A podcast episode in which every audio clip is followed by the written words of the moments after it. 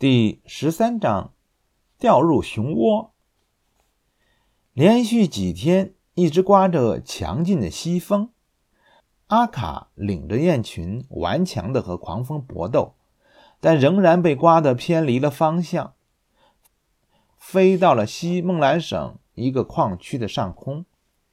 尼尔斯吃力的睁大眼睛向下看去，只见地面上有一个黑乎乎的大洞。顶上是一架升降机，周围是大堆大堆的石头。装满大石头的车在旁边一条狭窄的铁轨上缓慢行进。尼尔斯很奇怪，不知道挖那么多石头是做什么用的。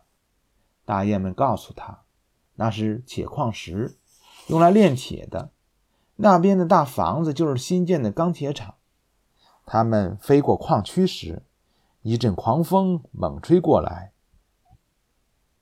坐在鹅背上的尼尔斯没有防备，一下子栽落了下来。幸好，狂风使他缓缓地飘落到了地上，并没有摔伤。尼尔斯站起来，对着天空大喊道：“莫顿，我在这儿！”他又把帽子摘下来，朝着空中使劲挥舞，好让大雄鹅看见他在哪里。可是莫顿居然没有看到这一切。刚才他只顾仰着头朝空中寻找大雁，现在他往周围一瞧，才发现他落在了一个又深又宽的大矿洞里。我必须马上爬到地面上去，否则他们会找不到我的。尼尔斯想，他刚要往上爬时，忽然有人从背后揪住了他。一个粗鲁的声音吼道。你是什么人？尼尔斯回头一看，见是一只黑乎乎的大狗熊。那狗熊一掌把他推倒，用鼻子嗅了嗅，转身叫道：“小宝贝儿，快来，妈妈找到好吃的喽！”两只毛茸茸的小熊跑了过来，母熊用前掌把尼尔斯推给了小熊。一只小熊叼起它就跑开了，另外一只小熊在后面追过来。想要把猎物给夺走，两只小熊便滚抱在了一起，厮打成了一片。尼尔斯趁着那两只小熊只顾厮打的空当，赶紧溜走。两只小熊发现了，便一起追上来，把他抓住。他们把他像扔皮球一样的扔来扔去。尼尔斯被折腾得晕头转向。小熊玩累了，便把尼尔斯夹在他们当中。呼呼大睡了起来，尼尔斯也累得要命，一倒下去就睡着了。这时，外出寻找新住处的公熊回来了，他耸了耸鼻子，说道：“这里好像有人味儿啊。”母熊想把尼尔斯留着给孩子们当玩具，就骗公熊说：“这里没有人。”尼尔斯被吵醒了，他探头一看，见是一只身材硕大的公熊。不禁吓得打了个寒战，赶紧把头缩了回去。不巧的是，一只小熊的前掌伸到了尼尔斯的脸上，绒毛挠得他鼻子痒痒的，他忍不住打了一个喷嚏。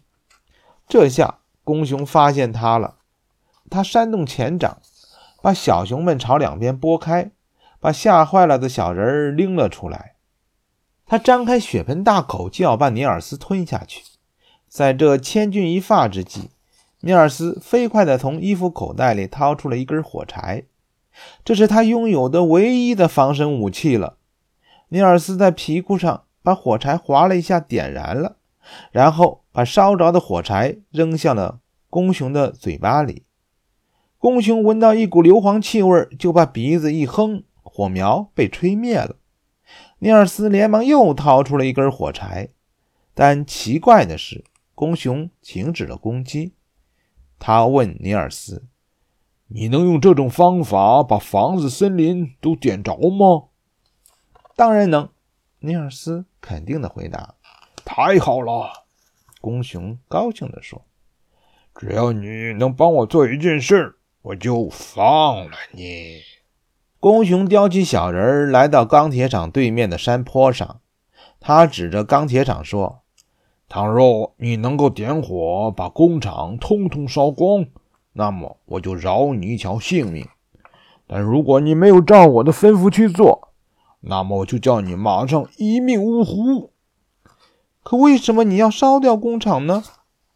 尼尔斯好奇地问道。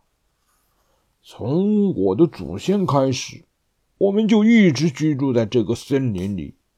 但自从人们在这儿建起了工厂，这里就完全变了样。我们不得不搬走啊！尼尔斯实在想不出脱身的办法，可是他绝对不能去纵火焚烧钢铁厂，因为钢铁厂为这个国家成千上万的人创造了劳动的机会，为他们带来了面包、衣服和住房。公熊见尼尔斯不作声，便不住地催促他。我不能这么干！男孩子坚决拒绝道：“既然这样，那你就去死吧！”公熊吼道，举起了一只巴掌向尼尔斯拍去。这时，男孩子听见咔嚓一声响，只见一支明晃晃的猎枪在几步之外闪着光，枪口正对着这边。公熊，快跑！尼尔斯尖叫起来：“猎人的枪口已瞄准你了！”公熊叼起尼尔斯，转身就逃。只听见身后“砰砰”几声枪响，子弹从公熊耳边呼啸而过。跑了一段路之后，总算安全了。公熊停了下来，把尼尔斯放到了地上。“谢谢你救了我，小家伙，你自由了。”公熊满怀感激地说道。说完。他就匆匆忙忙地走了。尼尔斯独自留在森林里，重新恢复了自由。他想着刚才差点就被狗熊给吃了，不由得后怕，赶紧动身去找大雁他们。大雁们发现小人不见了，找了整整一个晚上，他们飞来飞去，不停地呼唤和搜寻，却还是没能找到他。第二天早上，大雁们醒来后，却发现尼尔斯像往常一样的睡在他们中间。大雁们惊讶极了，叽叽喳喳的想知道到底发生了什么事儿。尼尔斯被吵醒了，便把自己掉进狗熊窝的事儿讲了一遍。原来，公熊离开后，尼尔斯爬到了一棵树上睡着了。后来，一只老鹰抓住他，飞到了高空。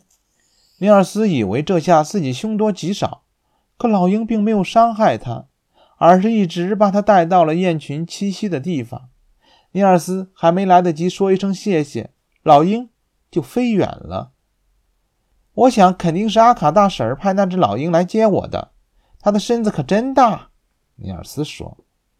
听了尼尔斯的话，所有的大雁都若有所思地望向天空，像在想什么事情。